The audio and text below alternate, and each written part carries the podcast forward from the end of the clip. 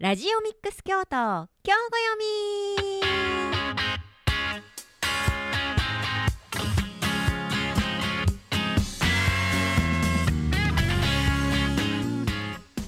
この時間は京都市北区上京区の FM870 ラジオミックス京都から京都の人も楽しめる今知っておきたい京都の旅や魅力的なスポットをご紹介する番組です。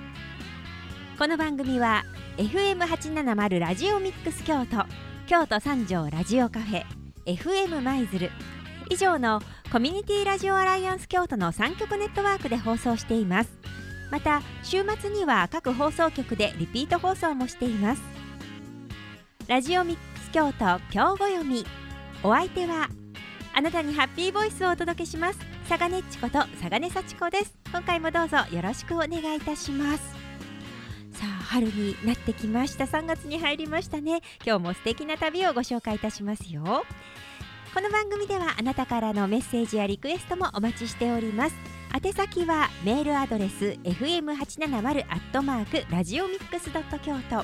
fm870 アットマークラジオミックスドット京都。ファックスは075-432-5806零七五四三二五八零六番です。ツイートしていただくときには末尾にハッシュタグをお忘れなく。ハッシュタグ FM 八七零をつけてツイートしてくださいね。それでは今日もよろしくお願いいたします。ラジオミックス京都今日ご読みスタートです。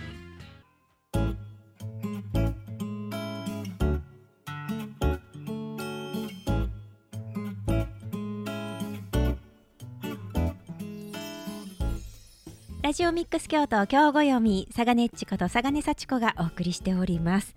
さあ今日も京都の旅のプレプロにおすすめの京都の旅をナビゲートしていただきます。今日の旅のプロはこちらの方です。はい、え京都旅屋の吉村真也です。よろしくお願いいたします。今日もよろしくお願いいたします、ありがとうございます。はい、3月に入りました。はい、はい、ちょっと春らしい感じになってきましたね。そうですね。はいもうあと1ヶ月足らずで桜も満開というような感じですね。ですよねえまあ、季節がどんどん進んでいく時期でもありますので、あの僕も個人的にもあちこち行けたらなと思ってますけどうも。またそんなあの京都をもう知り尽くしている吉村さんですけれども、はい、はい、この時期にはどんなところがいいんでしょうか？また今日も教えてください。お願いします。はい、まああのまず行事からですと、はいお上京区の宝教寺さんでですね、はい人形展が今年も開催されるということで、はい、えーっと4月2日までの金土日祝ですね。はい、はい。で、えー600円10時から15時なんですが、あの天門関寺院というお寺さんなんですけども、ええ。お天皇陛下の、まあ、娘さんなんかが、まあ、江戸時代以前に、えーお寺に入られるというそういう場所なんですがはい、あー、まあ、そういったこう女性の宮様というのは外出がなかなかできないというちょっと不自由な部分もありまして。ああ、なるほど、はい、はい、で、えーその父親の天皇から贈られたようなこう人形がですね、はい。たくさん伝わってるんですね、まあ、せめて人形でこう遊んで心を慰めてほしいという。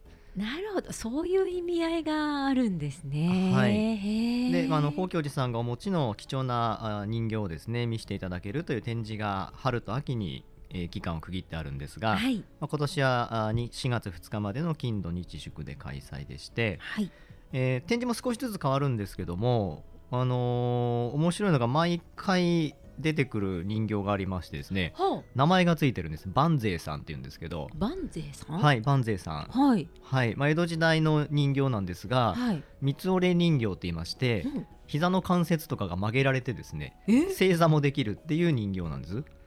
江戸時代の人形なのに？そうなんですよ。はいでお月の人形がいまして、はい。万税さんのお月の人形がいましておたけさんおとらさんっていう人形なんですけどあら、なんか、すごい、あの親しみのあるお名前で。そうですね、はい、万税さんファミリーじゃないですけどこう人形遊びができるようになってまして。でやっぱり衣装もですね季節ごとにこう変えられるようなあ衣装をお持ちだったりするんです。ああ、着せ替え人形にできるわけですね。へえ、はいで面白いのがあー万税さんが人人形で遊んでるみたいな人形があるんですよ。万税さん用のちっちゃい さらにちっちゃい人形があったりとか、そう、うわ、すごい。はい、凝ってますね。かなり本格的なまあ、そういうのもこう手作りだったりするんですけれども、はい。まあ、そういうですねこう人形遊びができるような、まあ、お人形さんが万世さんでして、はい。でこう代々の宮様に非常にこう愛された人形だったということなんですね。でですので面白い話があるのはついには魂が宿って夜回りなどして宮様方のお世話を始めたなんていうですねそんな言い伝えもあるような 命がついには宿ったというですね。あそうなんですか、はい、そんなお話がある人形が万世さんという人形ですけども、へー。まあこの人形はあの毎回いつもあの出てきてますのでおそらく今回も出てこられるんじゃないかなと思いますけどもね。ん。いやちょっとどどんな感じでねあの、はい。お世話をしたはんのかなって。そうですね。やっぱいつの時代も、まあ、宮様であってもですね、ねえ。そうやってこう幼い頃は遊ばれたんだなというふうに思いますね。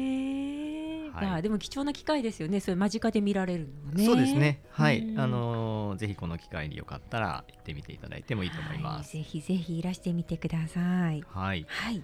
えーそしてですね3月15日が涅槃会と言いまして、はい。えー仏教を開かれたお釈迦様が入滅、まあ、お亡くなりになったとされる日なんですね。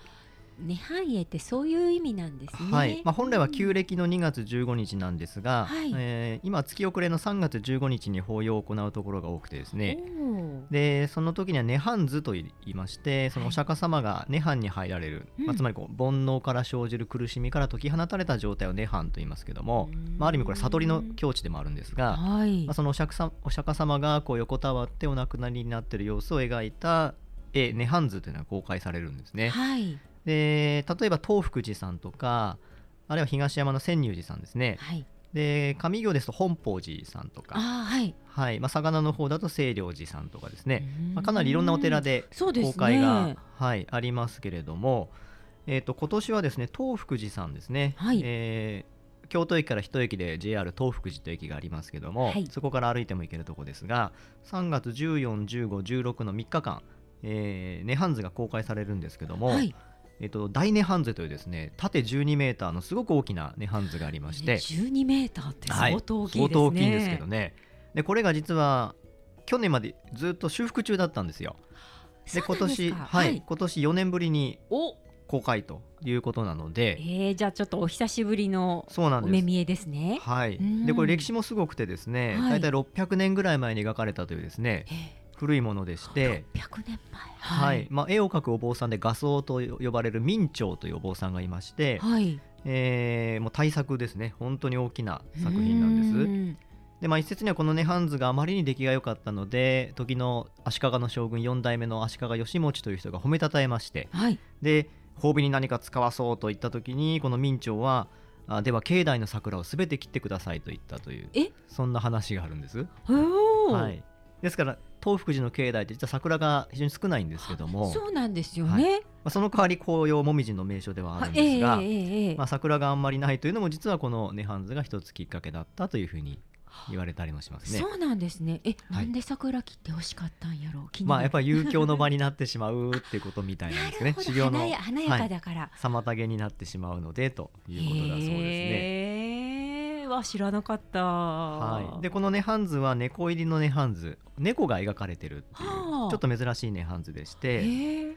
あの涅槃図って大体十二支描かれてるんですけども、ねはいネズミがやっぱり筆頭でいるんですがはい。まあ、猫とネズミは仲が悪いのではい。猫は基本的には描かないっていうのが涅槃図多いんですね。あそうなんですね。ははいい。まあ、その中でここでは猫が描かれてまして、へえ。まあ、これも明兆がその涅槃図描くときに、はい。赤い絵の具が足りなくなってしまった時に猫が岩絵の具があるですね谷に案内してくれたなんていう話がありまして。そのお礼で書き加えられたっていうふうに言われたりしますね。えーいやなんかいろんな逸話があるんですね。そうですへね。ーはい、応仁の乱の時にもこう雨よけの天幕に使われたなんていう話もあったりとか、そうなんですね。そうか、はい12メートルもあったらそれは 避けられたかもしれない。はい。はい、まあいろんなこう紆余曲折を経ながらも今に残ってるっていうのが非常に素晴らしいと思いますので、でもそれが修復されてということはまたね、あの以前ごご覧になった方はまたちょっと修復された姿もまたねそうですね違った姿でどね。んなねこう風合いになってるのかは楽しみですね。ですよねはい。あと実はあの東福寺さん今年東京と京都の国立博物館で東福寺展をがありましてそうなんですね。でそのに合わせてだと思うんですが4月15から5月7日と11月11から12月3日も別途この涅槃へのあ涅槃へじゃない涅槃図の公開があるというそうなんですねことだそうですねじゃあ今年はチャンスが多いですねそうですね、まあ、このうん3日間行けないなっていう方もまた別な機会が今年はあるよということですうね。んいやちょっと見てみたいですねはい、こちらもおすすめということですね。はい。であとですね、やはりこう3月桜も下旬には咲いてくるんですが、ええ。その前に梅がそう梅ね。各地で、はい、はい、ピークを迎えてきますね。まあ、京都は3月が非常に梅がいい時期でもありますので、えー梅はなんといっても香りが本当に甘い香りがしますいい香りしますよね。もうこの大はい人になってからなんですけど、梅の良さに気になるいやでも素晴らしい僕もそうですね学生時代に京都ちょうど北野さんの近くに引っ越しまして、ああそうだったんですね、はい、そこで北野天満宮行った時にもう梅の甘い香りがして、ええ。すごく感動したのを覚えてますけどもね、うん。はい。まあ、北野さんは3月19日まで、えー金土日にライトアップもやってますので、じゃあ夜の桜もたあごめんなさい。夜の梅も楽しめるということですね、そうですね、あの本当綺麗ですのでなかなか梅のライトアップってないですよね。ね。桜はライトアップありますけども。はい。はい、非常にいいので、こちらもおすすめ。まあ、金土日だけなので、日程はご注意いただきたいんですけどね。はい。まあ、あとは、あー三室戸寺に、えー高台に梅園がオープンしてるっていうのも去年からありますし、三室戸寺ではい、あ、これ宇治なんですけどね。はいはい。はい。えっ、と、新しい新名所が去年、実は開園してるんですあね。らなんか楽しみがどんどん増えていきますね。はい。まあ、ちょっと坂道が結構きついので足の悪い方は要注意なんですが、まあ、それでもなあの結構もうすでに立派な木が植わってましたね。はい。あとはそうですね。いろいろ梅の名所もあちこちにありますけれども例えば下五稜神社さんなんかは結構穴場じゃないかなと思いますね。あそうなんですね。下五稜さん？はい、はいあの京都御苑の南側にありますけれども、えー背の高い勾配がありましてこちらが3月上旬中旬ぐらいがいつも見頃ですね。ああんまり梅のイメージはないかもしれないんですが、はい、ええええ。あの本当御本殿御社殿の脇に結構背の高い立派な木がありますので。そうなんですね、咲いてる時に行くとなかなか感動するレベルじゃないかないと。いですね。街中ですしねお散歩がてらちょっとふらっと寄るのもいいですね。そうですね、うんうん。まあ、京都御苑も西側とか、まあ、あとは、えー九条亭跡っていう南側の池があるところですね。の北側に黒木の梅っていうのもあって、まあ、これも3月に見頃ですから。おおはい。まあ、3月がやっぱり京都は梅がピークを迎えてくる時期ですね。ちょっと忙しいですね。そうですね。はい。で個人的にすごい穴場だなと思ってるのが正山さんの翔さん。はいはい、はい、えー高ヶ峰のあたりにあるですね、正山庭園ですけども、えーとまあ、神谷川沿いから、まあ、入り口お庭が入れるんですが、はい。こちらにですねこう横に寝た我流梅のようなですね梅が植わってまして、はい、普通梅はこう縦にねこうあそうですよね。縦に伸びていきますよ伸びていねくんですけども、梅がちょっと横に寝てへ花が咲くっていうですね。ほう。かなり珍しい咲き方をしてまして。じゃあ低いところに咲いてる感じそうですね。はい、まあこう老梅の雰囲気はあるんですけども、まあ、その辺も含めて結構珍しい梅の咲き方をしてますので。あ、そうなんです。知らなかった、はへえ、まあ、そんなに人もいる場所ではないのでですね、あのゆっくり見られるとは思いますし、まあ、なんか正山さうんん穴場だとね。梅の名所って言って上がってくるお名前とはちょっと違ったのでいやちょっとこれはいいところを教えていただきましたねはい、ありがとうございます。まあ、桜もねいいとこなんで、うんまたいろんな時期におすすめな場所ですですね。ね。はいへえ、わあいいなあ。梅見どころがいっぱいありますね。はい、そうですね。ね。であとはあのちょっと梅というよりあの盆栽なんですけども、盆盆栽あの、はい大徳寺さんの宝春院という達中がですね、栽。はい。えー、と3月19日まで今日の冬の旅の特別公開で公開されてるんですが、はい。えーその宝春院さんの特別公開のエリアとはまた別に盆栽庭園というのがありましてへえ。でこちら2021年の春に開園したという、はい。まあまだこれも新しい場所なんですけども。そうだったんですね。はい。宝春院さんっていうのは、宝は芳しいっていう字ですかね。あそうですね、はい。はい。草冠に方角の方と書いて宝春春。春は春。はい。はい、院というお寺さんなんですけど、はい。加賀前岳のお菩提寺で、そうなんですえね。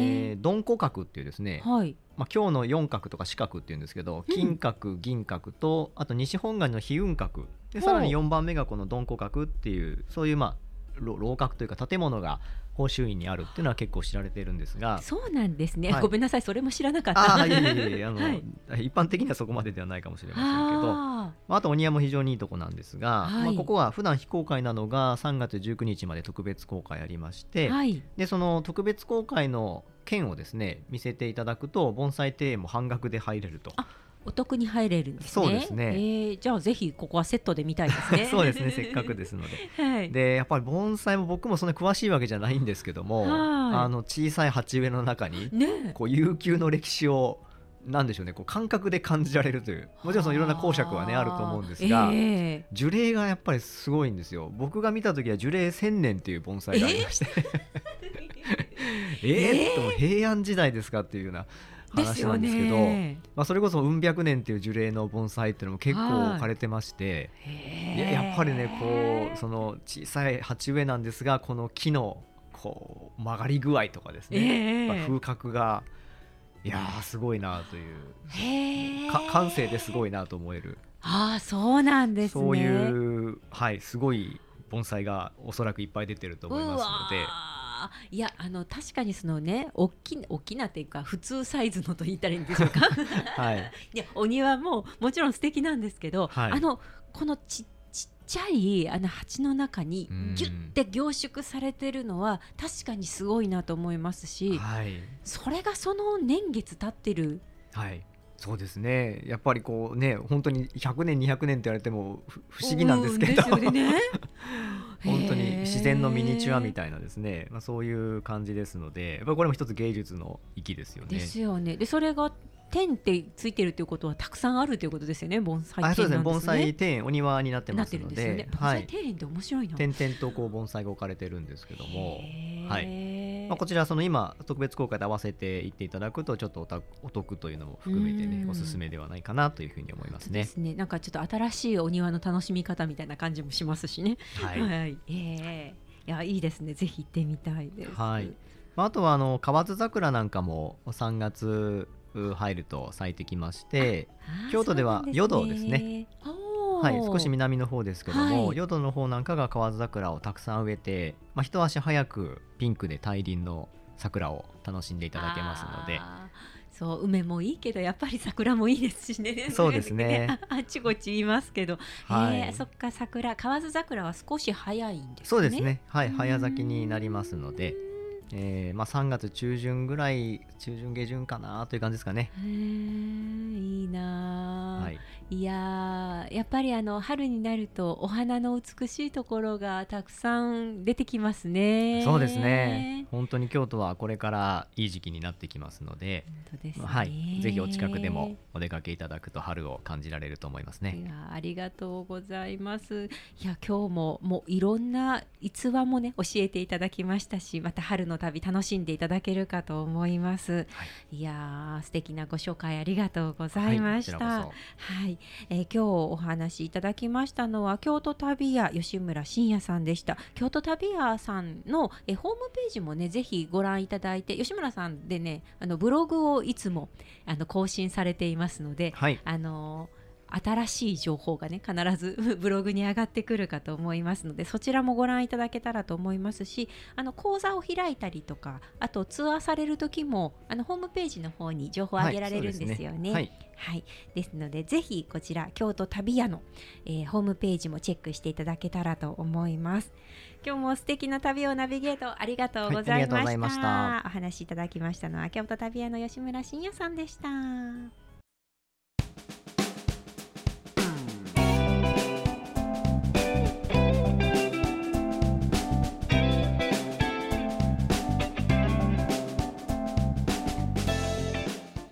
ラジオミックス京都京語読み佐賀ねっちこと佐賀根幸子がお送りしております。さて3月8日は何の日かご存知ですか？そう3月8日は町屋の日なんですって。町屋。そうあの京町屋とかの町屋ですよね。えー、いろんな表記があるんですけれども京都では京町屋町屋の屋は家と書いて町屋というんですが、えー、町屋の日ウィークというのが開催されます。3月4日の土曜日から3月12日の日曜日まで町屋の日ウィークです。あの3月は英語でマーチですよね。でそれの8でマーチ屋で町屋の日っていうふうに全国的に制定されたんだそうですよ。町屋がねもうどんどんこう年々姿を消しているということなんですけれどもこの町屋の日を通して町屋の魅力それから世界に誇る日本の文化を、えー、私たちがもう一度見つめ直そう、えー、日本の残したい風景としてしっかりとつないでいこうということでこの町屋の日ウィークが開催されるんだそうです。あのこの町屋の日の期間中はあの京都では町屋のアートギャラリーですとか伝統工芸のワークショップとかお茶会などでこういろんなイベントが行われるということなんですけれども、まあ、京都だけではなくて金沢や姫路大津などでも、えいろいろと行われていくんだそうです。なかなかね普段見られない大型の京町屋大型京町屋の見学会ですとか一般公開されていない京都市指定有形文化財に触れることもできるというこちら町屋の日ウィーク。えー、私たちラジオミックス京都でちょっと関わりのある皆さんというと京町屋作事組の皆さんがいらっしゃるんですがそうあの京町屋のねえー、に携わっていらっしゃる職人の皆さんなんですけれども、えー、こちら京町や、えー、作事組の皆さんでは職人トークセッションっていうのも開催されるんだそうです。えー、3月5日と、えー、3月の12日の2回職人さんによるトークセッションと、えー、改修中の町屋の現場見学会というのが行われます。5日の日の方が、えー、トークセッションですね。そして、えー、現場の見学会が3月12日となっているそうです。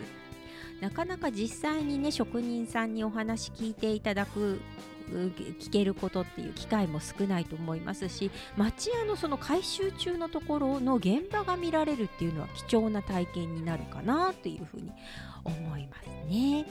はいまあ、町屋いろいろな、えー、町屋ウィークの間いろんなイベントが行われるそうですがえーね、トークセッションだとかあと京町屋で一杯いかがですかというねあのビール会社とのコラボ企画があったりとか、えー、町屋で演奏会京町屋で演奏会があったりとかね。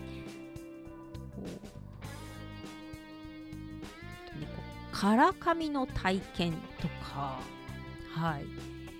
え、アートパネル作りがあったりとか本当に多彩なイベントが開催されるお茶会があったりとかもしますしね。この町屋ウィーク、えー、イベント in 京都ということで、えー、開催されていますので詳しくはぜひ、えー京都観光オフィシャルサイト京都観光ナビえこちらの方で町屋の日をご覧いただいてそこからまたホームページ町屋の日のイベントのホームページにえリンク飛ぶこともできますので、えー、ぜひゆっくりとご覧いただいてちょっと楽しみなイベントに参加されるというのもいいかもしれません。はい3月8日は町屋の日ということで3月4日土曜日から3月12日まで日曜日開催されます町屋の日ビークのご紹介でした。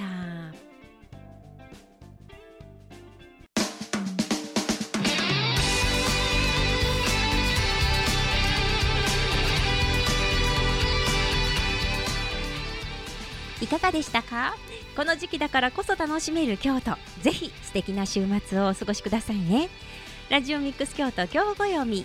お相手は佐賀ねっちこと佐賀根幸子でした。次回もどうぞお楽しみに。